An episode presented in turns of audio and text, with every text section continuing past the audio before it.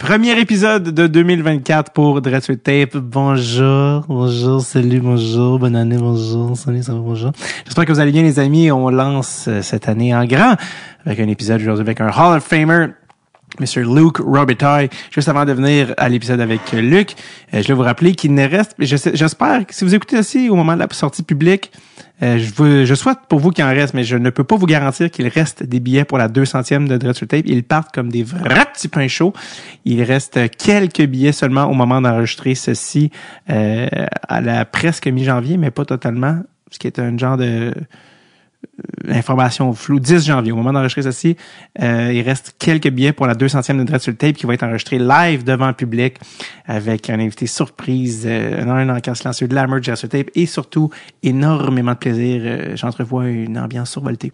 Ça se passe le 15 février, lendemain de la Saint-Valentin, 15 février 2024 au House Gang Plaza sur Saint-Hubert. Euh, dépêchez-vous, cliquez sur le lien euh, dans le descriptif de cet épisode ou encore sur nos réseaux sociaux. Je vous souhaite grandement qu'il reste des billets parce que déjà ça s'annonce une soirée absolument électrisante. OK, ça sur Patreon, dépêchez-vous. Vous avez le lien euh, avec 50% de rabais pour les billets à la 200e, donc c'est votre chance. parlant de billets, je vous rappelle que je reprends le collier de mon rodage. Je suis à Montréal 24 janvier, si vous entendez ceci sur Patreon. Mais je suis, je reviens le 24 février à Montréal également. Sherbrooke, Friedrichsburg, 16-17 février. Sainte-Thérèse le 23 février. Et euh, ben j'ai dit le 24, je reviens à Montréal. Je reviens à Montréal. DavidBocage.com pour tous les billets.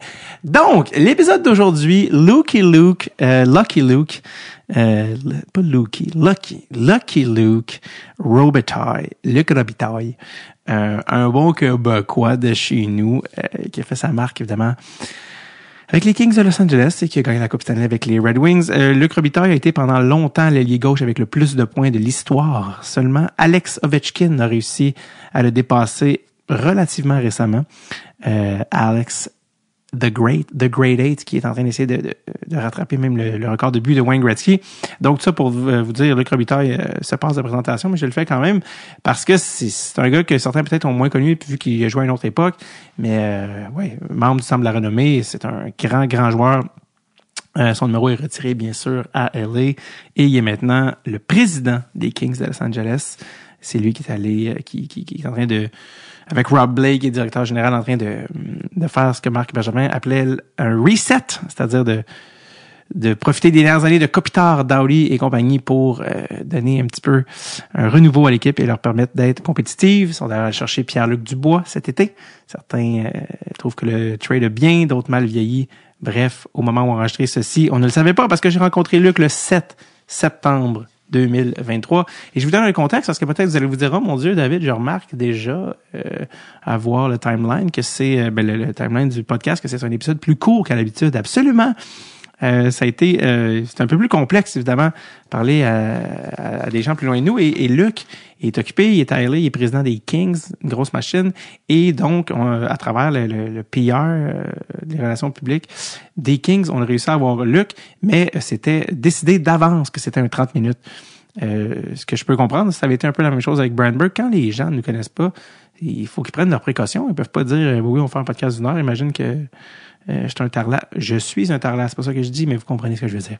Donc euh, voilà, tout ça pour dire, on était très très très heureux, très reconnaissant de l'avoir pour le temps qui fonctionnait pour Luc. Dans ce cas-ci, c'était 30 minutes. Même qu'à un moment donné, ça, euh, ça, ça je sais pas si le terme c'est assistante ou peu importe, lui dire, ah, mon Dieu, on approche du temps, est-ce qu'on peut quitter? Et Luc, un gentleman, nous a donné notre 30 minutes au complet, tel que promis. Alors, déjà qu'on manquait pas de raison d'aimer ce, bon vieux Luc. Euh, il nous a encore prouvé à quel point il est classe, il est gentil, il est fin. Euh, vous allez le voir, c'est un gars super gentil, euh, un jaseux, un, un, gars d'anecdote. donc, ça a été un, un petit 30 minutes, short, but oh so sweet, avec l'invité, le premier invité de 2024, Monsieur Luc Robitaille.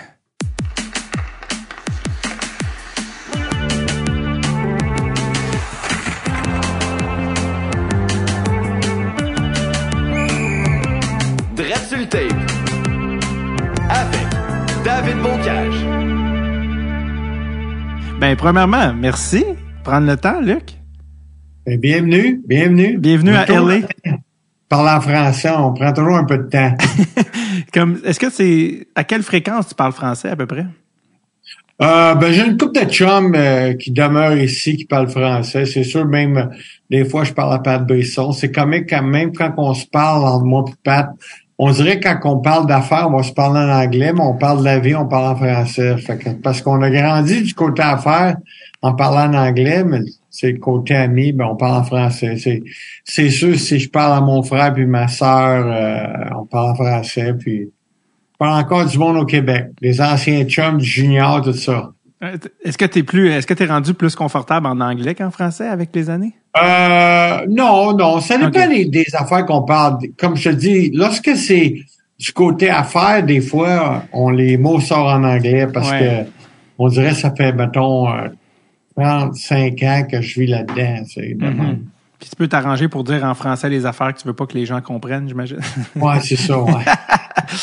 non, je suis, je suis content de te recevoir parce que ben là, nous, nous, c'est notre huitième saison, puis on a presque 200 épisodes, mais ton nom est revenu évidemment plusieurs fois. Puis euh, une personne qui me disait, parce qu'à un moment donné, je te demandais, je, puis je disais, euh, Hey, qui c'est que qui c'est qui est la personne la plus gentille dans le business qu'il faut que je reçoive? Puis Chantal Maccabé, elle m'a dit, mais c'est Luc, Luc Robitaille. Ah, Puis j'ai dit, ouais, mais Lucky Luke. mon ami Chantal. Ben oui. Ça fait, ça fait longtemps que vous connaissez, toi, puis Chantal. Ben oui, ça fait longtemps. Chantal, ça fait combien d'années qu'elle travaillait avec euh, au moins RDS, puis après ça, je me souviens plus où ce qu'elle travaillait avant ça, mais toujours, on dirait qu'elle a toujours été là lorsque j'allais à Montréal ou des, des choses comme ça, tu sais. Ben oui, fait là j'ai dit euh, ça se passe Lucky Luke en, en vrai. Euh, puis ça c'est pas la c'est pas la seule personne qui m'a dit ça parce que ça c'est des affaires c'est impossible que tu te souviennes mais il y a un comédien québécois, un acteur qui euh, qui s'appelle Joey Scarpellino. Puis lui, il a la citoyenneté euh, américaine aussi par son père, puis des fois il va à LA pour faire des auditions tout ça, puis il m'avait raconté qu'il jouait dans une, euh, une, une beer league, une, une ligue de garage à LA, qui avait plein Ouais. de, de joueurs. de- il y avait le fils à Wayne, le Gretzky qui était là. Je me souviens plus si c'était Trevor ou Ty. En tout cas, puis, puis là, un moment donné, il y a quelqu'un qui a dit Ah, t'es Québécois, puis je sais pas trop quoi, puis, puis qui s'était ramassé en contact avec toi. Parce qu'il avait dit Ah, t'es Québécois comme Luc. Puis il dit euh, Luc, il m'a donné des bières pour la game, puis euh, c'était genre dans les deux premières rangées. il dit J'étais genre derrière le banc d'émission, j'avais les meilleurs billets que j'ai eu de ma vie, puis c'est à cause de Luc. J'étais comme Bon, ben, on dirait qu'il y a juste des bonnes histoires sur toi. faut s'entraider quand on est québécois. ah non, c'est sûr, moi, quand euh, il y a du monde de Québec qui viennent ici, puis Mhm. euh, tu sais, même, même des gars qui- ou ben non, des filles qui, qui viennent ici puis essaient de, de- d'aider leur carrière dans, dans le monde du entertainment. Puis là, si je les rencontre, ben, j'essaie toujours de les aider. euh, Mhm. On, de- on devrait s'entraider quand on a une chance. Ben oui. C'est qui les Québécois que tu penses quand qui sont déménagés à LA? Y en a-tu? Oh, Il y, en a, il y a les gars de Simple Plan. ouais, les gars de Simple Plan, ouais, c'est, des bons gars. euh, euh, c'est quoi le nom du drummer? Chuck. Il parle tout le temps. Mais oui, Chuck. Chuck, il vient au game, il joue au hockey. euh, Chuck, il patine pas pire en plus, il travaille fort.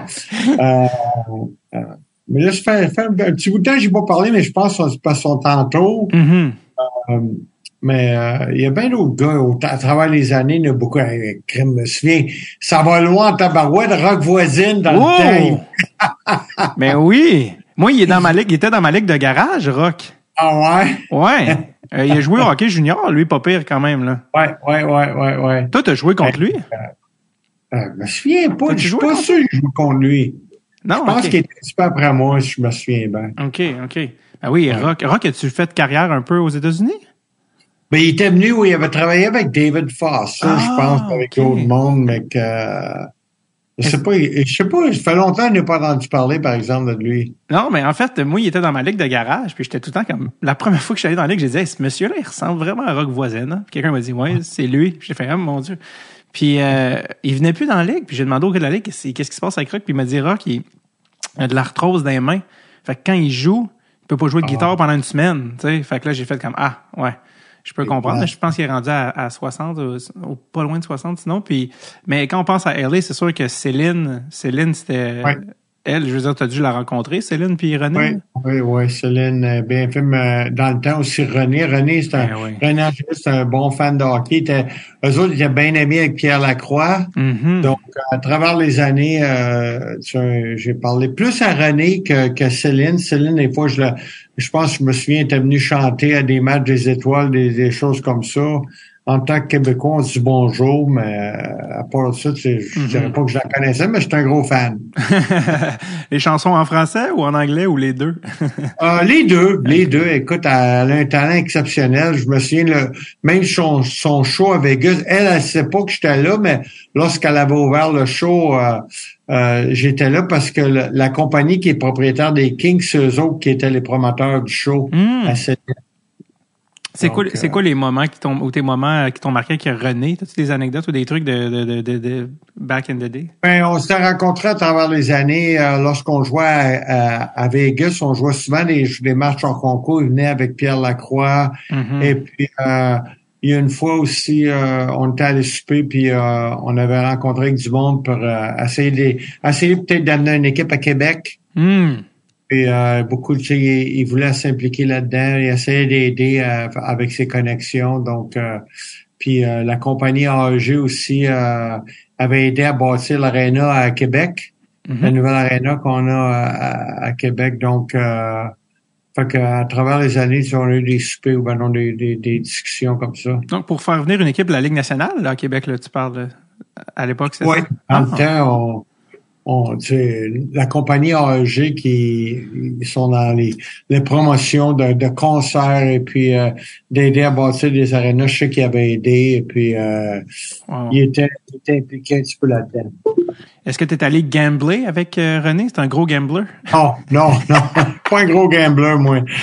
Non, je vois pas, on, jouait, on jouerait pas avec les mêmes chips que, que René, maintenant. Non.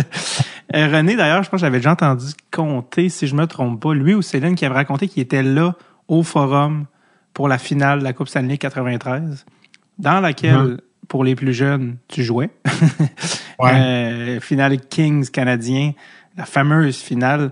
Euh, puis euh, tu as une excellente histoire concernant The Infamous, le fameux, la fameuse curve à Marty McSorley que tu as appris Ouais. des années, tu as appris des choses là-dedans des années plus tard. Peux-tu me raconter cette histoire? des années plus tard, c'est parce qu'il y a un monsieur qui était venu me voir, c'était un des policiers qui était là, puis il m'avait dit que dans le temps, mais écoute, tu mesurais toujours des bâtons, tu sais, les équipes, ils faisaient soit tu regardais à l'œil, tout ça, mais il m'avait Mhm. dit que et- il y avait du monde qui avait dit regarde de l'autre côté, puis il avait, il avait mesuré deux, trois bâtons.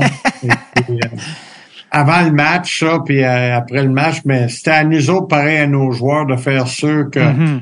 parce que la, la plupart du temps, les bâtons, ils se font mesurer en troisième période dans les dix dernières minutes. Donc, euh, Ouais. même si ton bâton n'était pas sûr dans le temps, tu fais sûr que dans les dix dernières minutes, il- ton bâton était correct. Tu tu t'en Ouais. avais un deuxième. Il y a plusieurs joueurs qui faisaient ça. Donc, euh, c'est, on aurait dû, on aurait dû faire sûr que tout le monde avait les, les bons bâtons dans les deux dernières minutes du match. Euh, J'adore que comme euh, que c'est euh, des années plus tard que tu aurais appris que quelqu'un du Canadien serait venu mesurer par le, le policier qui travaillait au forum. Ouais. ben, D'ailleurs, ce que j'ai reçu au podcast il y, a, il y a déjà quelques années, mais Guy Carbonneau. Puis j'avais Ouais. dit à Guy, Guy, c'est-tu vrai ça, les histoires de mesurer? Puis Guy avait dit il avait dit ben non, il dit c'est moi qui a dit. Lui, selon la version à Guy, c'est que c'est lui qui a dit à Jacques Demers euh, hey, j'ai lui ou Vincent D'Anfos, je me souviens plus qui avait vu le bâton à McSorley puis il dit tu sais les curves étaient tellement prononcées, il dit Ouais. que c'était facile à voir. ça, ça, Guy, ça, Guy, c'est sûr qu'il l'a demandé, mais ce que je veux dire, c'est qu'avant le match, si quelqu'un il mesure les bâtons pour faire sûr, tu sais, ça veut pas dire qu'il les caler, ce match-là. là, tu sais, Mhm. ça rappelle trois matchs plus tard. C'est que moi, j'étais, moi, j'ai grandi avec Vincent. Hum, Vincent, c'est mon chum. Puis je me souviendrai toujours en troisième période parce que c'était pas facile euh, de, de, de savoir si une, une curve est illégale ou légale. Donc, faut que tu regardes au-dessus parce que si la curve est ouverte comme ça, un peu pareil comme une grosse curve, mais c'était légal. mhm. Fait que Vincent, il regardait mon bâton comme ça. Fait que là. Fait que là, moi, je, je mets dans la face, je dis, Vincent, je vas-y, mais euh, dis-le à ton coach qu'il mesure le mien. J'ai dit, j'ai dit, on, on va prendre, on va avoir, on a besoin d'un power play. fait que Vincent, Vincent était à sa glace, je pense qu'il restait 7-8 minutes. Il dit, il dit, non, je sais, Luc. Il me dit quelque chose de même. Puis on continue à jouer. Moi, j'avais dit à deux, trois joueurs, faites sûr vos bâtons, parce que les, tu, tu vois qu'ils regardent. Puis euh, c'est sûr que Guy, je comprends qu'il a dit, euh, ouais, le bâton McSorley, sa curve est bien grosse, je suis sûr de ça. Mais il savait déjà, tu sais, je sais que, bon, souvent mon bâton était illégal. On me souviens, on avait, on avait regardé les bâtons, nous autres, en, en deuxième ronde cette année-là, puis on avait 14 joueurs qui avaient des bâtons illégaux. Hmm. Mais la plupart des joueurs ne savaient pas parce qu'ils venaient tous, ces- c'était Sherwood dans le temps, puis euh, euh, les, fait ils appellent ça handmade. Fait que tu sais, la, la palette fallait qu'elle soit 3 pouces d'épais, mais des fois, elle arrivait à 3 pouces et quart ou 3 pouces et 1,8. Mais là, c'était illégal. Les, les curves, ils, ils s'étaient fait à la main, ils changeaient à, à chaque fois que tu recevais une, une douzaine, n'était pas pareil. Donc, euh, fallait vraiment que tu, tu, tu, tu regardes les bâtons, mais Mhm. Les choses qui arrivaient, on aurait, on aurait dû avoir nos bâtons légaux, mais on a perdu deux autres games en, en, en supplémentaire. Après ça, on aurait dû gagner ceux-là. no excuse, comme on dit. Ben, app- Ouais. apparemment, quand, après là, la fameuse palette de McSorley puis que, que Desjardins a compté, apparemment que Wayne, dans le vestiaire, il, il, fait, il a laissé savoir à Marty Come on, boys! Est-ce que c'est vrai que Wayne n'était pas content? Non, et- parce qu'il demandait, tu sais, il demandait comment, il- comment c'était arrivé, tout ça, mais il s'était pas... Euh, Mhm. Wayne, à- après le match, il était pas content parce qu'on tu sais, on, on a ramené 2-0, mais Ah ouais. we had to move on. Comme je te dis, il fallait gagner les deux prochains matchs, puis on les a pas gagnés en supplémentaire. L'é- L'émotion, c'est sûr. Euh, toi, tu étais à LA avant que Wayne arrive, puis tu étais là quand Wayne est arrivé, puis tu as joué avec Wayne après. Qu'est-ce que ça a changé quand Wayne Gretzky a été échangé au Kings? Puis, probablement, te souviens-tu le moment où tu as appris que Wayne allait être ton coéquipier? Oui, oui, j'étais à Montréal lorsque c'est arrivé. Et puis, euh, écoutez, lorsque Wayne est arrivé à Los Angeles, ça a changé le monde du hockey au complet. Euh, nous autres, les, trois prochaines années, les trois, trois prochaines années, je me me trompe pas, les camps d'entraînement, soudainement, c'était plus des camps d'entraînement normaux que tu fais juste des deux, trois matchs hors concours à la maison, t'en as trois, quatre sur la route, là. Tout d'un coup, nous autres, on allait dans des tours. Je me souviens, on avait été à Tampa Bay, un match en concours d'un stade de baseball, 22 000 ou 23 000 personnes. On s'en va en Floride, euh, match sold out contre les Rangers. Après ça, on avait été Cleveland, on avait été Cincinnati, Houston, Dallas, Phoenix.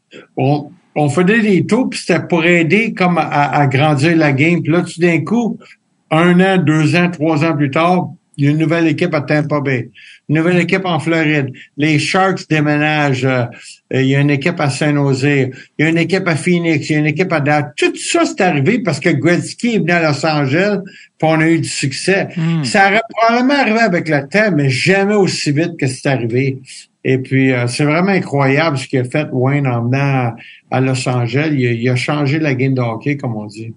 Puis, il t'a permis d'avoir, si je me trompe pas, euh, la saison par un ailier gauche avec le plus de points dans l'histoire, avec 125 points. C'est en- encore valide, ça? 92-93? Euh, ouais, ben, il était blessé cette année-là, Wayne. Euh, moi, ce qui est arrivé, c'est que toutes les années que je jouais dans, avec les Kings, euh, on, on commençait à avoir une bonne équipe, puis on, on s'améliorait d'année en année. C'est que euh, souvent, je, vois, je, je comprenais pas, mais ils me mettaient, mettons, sur la deuxième ligne, comme on avait deux lignes qui scoraient. Et puis, euh, mais cette année-là, Wayne il était blessé, il avait, il avait pas, il s'était blessé au camp, puis il est juste revenu au mois de janvier. Et puis, c'était vraiment la première année dans, dans ma carrière que j'ai joué sur une ligne numéro un, comme on dit. Et puis, euh, lorsque Wayne est revenu, c'était la seule saison que j'ai joué avec Wayne. Hmm. Et puis, c'était vraiment... Écoute, c'est un joueur exceptionnel et puis euh, il m'a vraiment aidé. Et puis, j'ai appris beaucoup de jouer avec lui aussi. C'était vraiment le fun. Une de mes séquences préférées, c'est que, parce que toi, tu as joué avec Wayne à LA, mais tu as aussi joué avec Wayne avec les Rangers. Ouais, Puis il y a une ouais. séquence là, presque absurde là, où Wayne, c'était contre les Canadiens, c'est pour ça. Il Ouais. est derrière le but, puis il est dans son bureau, comme on dit, puis il attend, puis il attend, tu sais, puis il attend. Puis toi, tu es en avant du net, puis tu vas jusqu'à faire avec ton doigt une minute, je reviens.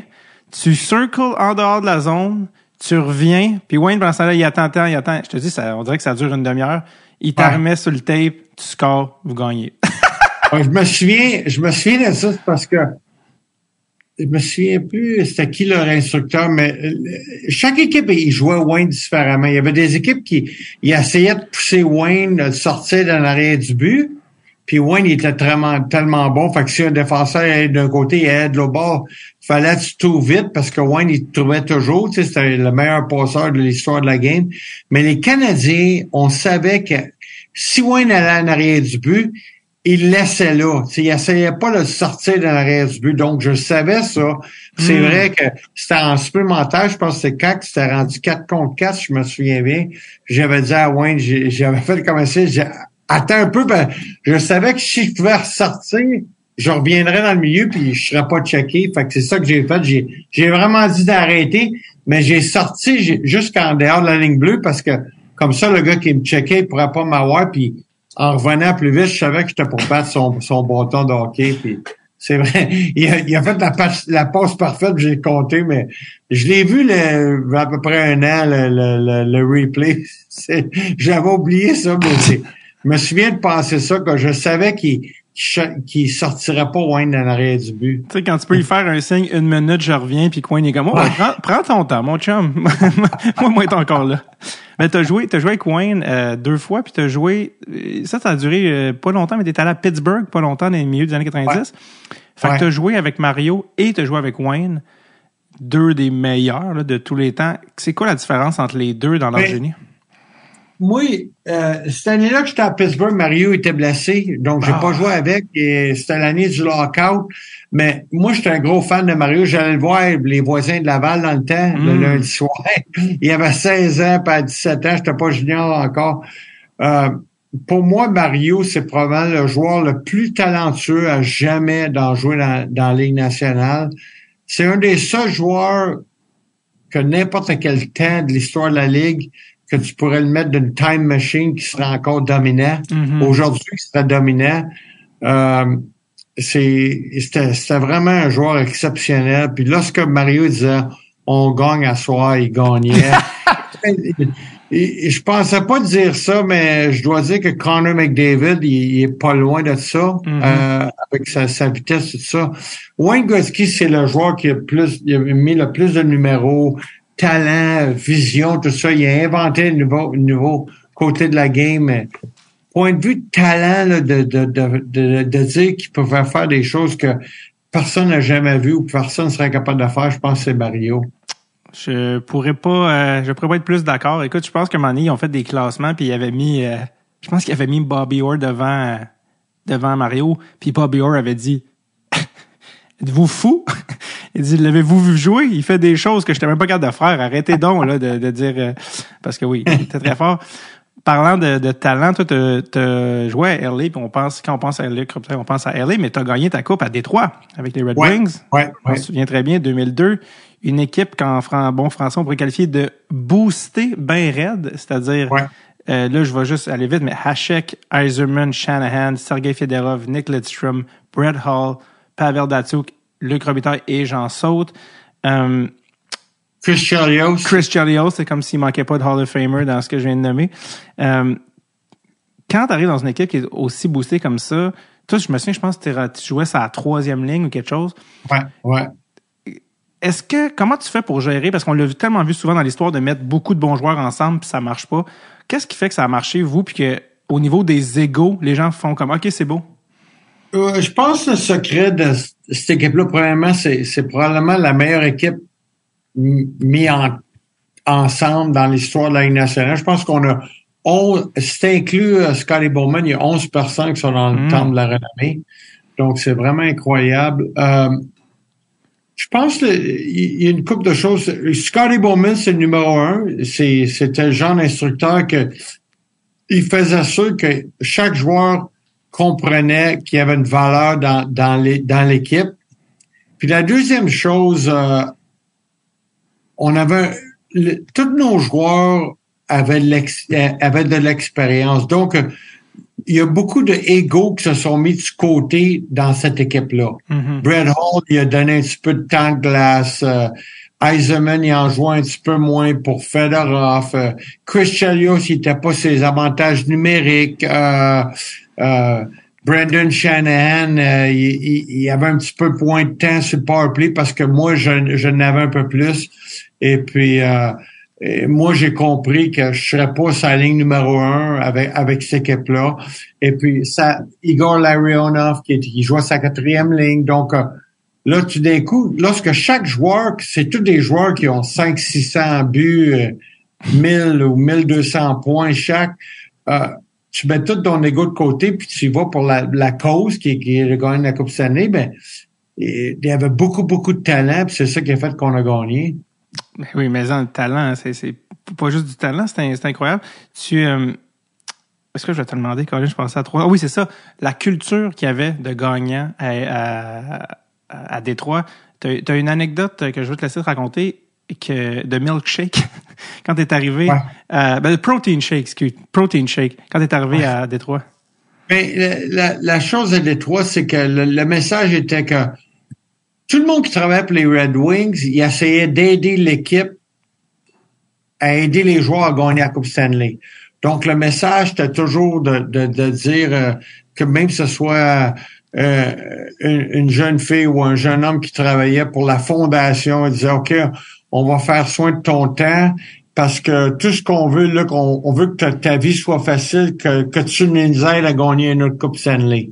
Puis chaque personne euh, parlait de ce message-là. Puis l'histoire des shakes, c'était qu'à Los Angeles, euh, on avait de la misère à avoir des shakes et puis il fallait payer. Puis c'est pas que les gars voulaient pas payer, c'est juste que c'était différent. J'arrive à Détroit, puis le gars il me demande, il dit quelle sorte de shake que t'aimes? Je dis Ah, j'aime ceux-là.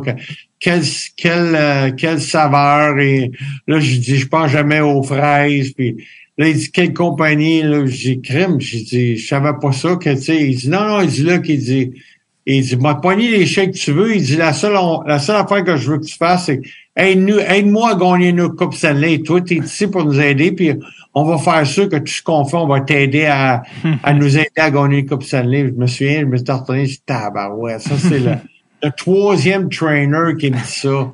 Fait que le message, il passait bien de tout le monde. C'était vraiment incroyable. Tout le monde avait le même but en tête du, du, du haut au bas de, la pyramide. Euh, dans cette équipe-là, il y avait un, petit gars euh, gêné qui parlait mal anglais, qui s'appelait Pavel Datsuk, qui arrivait du fin fond de la Russie. Euh, je pense pas qu'il parle beaucoup plus anglais aujourd'hui, mais il, est encore ah. aussi bon. Parle-moi un peu de tes premières, parce que moi j'ai encore une entrevue de, de Brett Hall en tête où il dit euh, My dad was Bobby Hall, tu sais, but you, where did you learn to do that, John? Where did you come from? Tu sais, le petit gars qui jouait avec Brett Hall. Parle-moi de Pavel Datsuk, tes premières impressions, c'était sa première saison, puis est-ce que tu savais qu'il allait devenir aussi bon? Mais je pense que tous nous autres, on n'avait jamais vu un talent comme ça. Il, embarquait sa glace, il parlait pas en français, mais ah, je veux dire, il parlait pas en anglais. Et puis euh, il faisait des choses avec la rondelle. Il jouait pas gros de minutes, puis euh, on n'avait jamais vu ça. Je me souviens après pratique, euh, il aimait ça jouer un contre un, puis Chris Chalios, il allait jouer contre. je me souviens que Chris, il était jamais capable d'y enlever la rondelle. là, Chris, il se fauchait, puis il commençait à se lâcher. Puis après un bout de temps, Chris Draper, il était allé dire, Chris, tu devrais pas jouer avec, avec Pavel, tu vas le blesser, tu sais. Parce qu'il était pas capable d'y enlever la rondelle. Je me souviens, il faisait des choses durant la saison. C'est, on n'avait jamais, jamais vu ce qu'il faisait avec la rondelle, aucun joueur. Puis on avait des joueurs super talentueux dans notre équipe, donc euh, c'était hmm. vraiment exceptionnel euh, comment il était dans ce temps-là. Puis on voyait vraiment que c'était pour être un joueur euh, supérieur à tout le monde dans le futur. Parlant de Russe talentueux, tu as joué avec Kovalev aussi à, avec les Rangers? Oui, oui, oui, oui. Apparemment que c'était quelque chose en pratique, Covey. Est-ce que ça t'a marqué? Oui. Alex Kovalev, puis euh, j'ai joué avec Jagger. Eux autres, là, s'ils auraient pu jouer trois contre trois pendant trois heures de temps après chaque pratique, ils l'auraient fait. Ils aimaient ça, ils jouaient au hockey, ils aimaient ça avoir la rondelle, puis faire des trucs, puis des jeux, puis euh, c'était vraiment le fun. il était vraiment passionné pour le jeu de hockey. Il aimait mhm. ça, Alex. oui, il était bon. Il était pas pire, mettons. Euh, Il y a une affaire aussi que je me dit, ça, c'est un, de mes fun facts préférés. Euh, Luc Robitaille, fun fact préféré. Tu as joué dans le film Sudden Death de, avec Jean-Claude Van Damme, le célèbre. Comment tu t'es ramassé dans ce film-là avec ton caméo? Oh, dans le temps, le propriétaire des, des pingouins, je venais d'arriver avec les pingouins, puis euh, il m'avait appelé, il dit là, dit, peux-tu faire le film? Et puis euh, j'avais pas commencé encore avec les pingouins, je sais pas, je devrais devrais-tu pas? Puis je pense que il y avait une chance de peut-être d'amener Mario. Puis Mario était en dehors de la ville. Et puis ah non, me une minute. il me reste juste une minute parce qu'ils vont, ils vont, ils vont me sortir. Euh, mais euh, euh, ils viennent me chercher parce qu'on a des meetings ici, la saison commence. Et là, on m'avait, on m'avait dit 30 minutes, on est rendu à 24. Pour... fait que, euh, il dit, euh, fait que, fait que Mario pouvait pas le faire, fait qu'il me demande de le faire, puis j'ai dit, OK, moi le faire, mais moi, j'aime pas ça Hollywood parce que faut toujours que tu te grouilles, Mhm. puis là, t'attends. Que tu te grouilles puis t'attends. Fait que là, j'avais demandé si je pouvais arriver à 4 heures puis sortir à 6 heures. Puis suis rétro.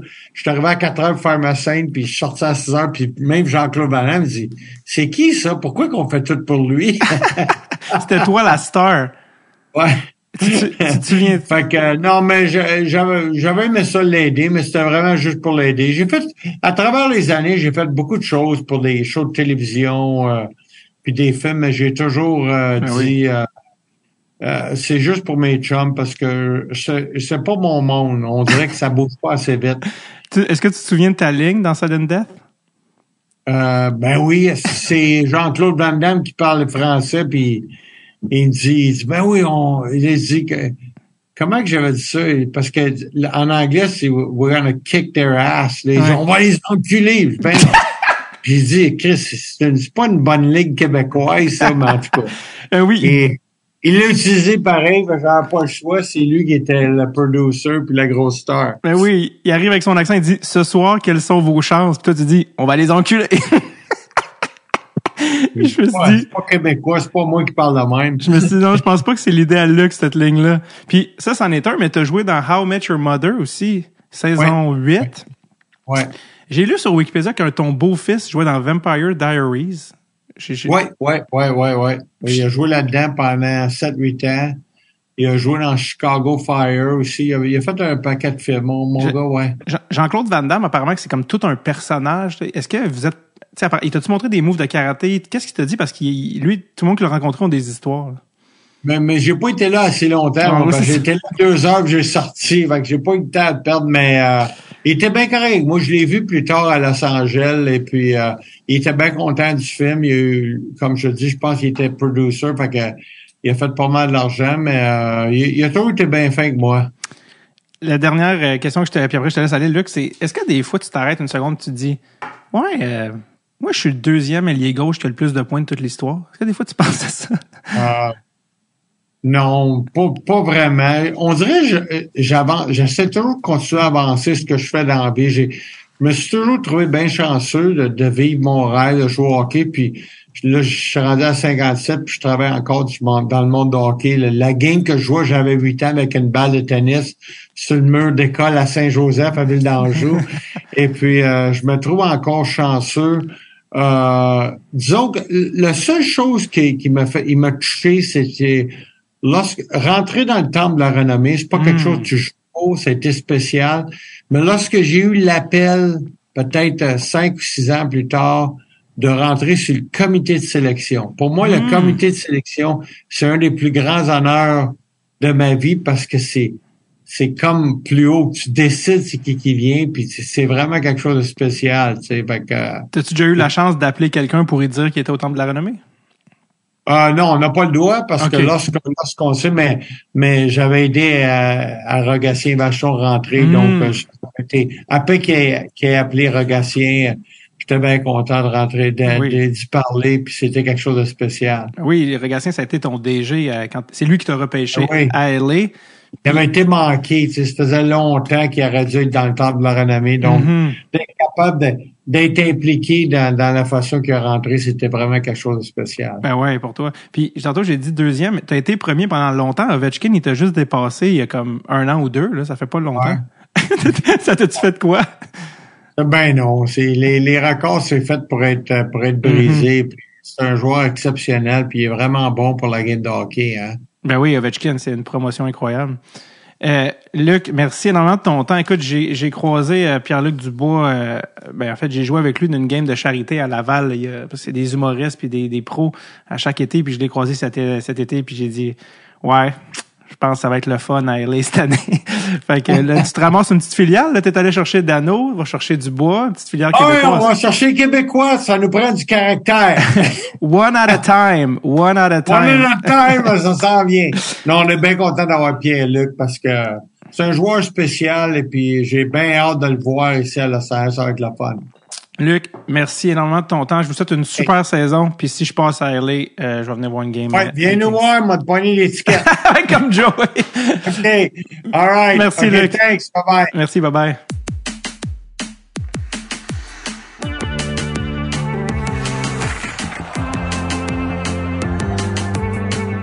Merci à Luc de son temps, ça a été fort apprécié. Merci de prendre le temps de, de garder euh, le canal connecté avec le Québec, on apprécie sincèrement. Je remercie Hugo Reich, Amelia McGuire Saint-Onge qui m'aide à dresser le tape. Producer Tom, une petite tape sur la fesse. Tiens, et voilà, c'est parti. Je vous rappelle, dépêchez-vous si vous n'avez pas votre billet pour la 200e de dresser le tape. Je vous souhaite qu'il ne soit pas trop tard. Cliquez sur le lien dans le descriptif ou encore sur nos réseaux sociaux. Sinon, on se voit peut-être en salle. davidbocage.com, toutes mes dates. Sinon, passez une merveilleuse semaine. OK, bye bye now.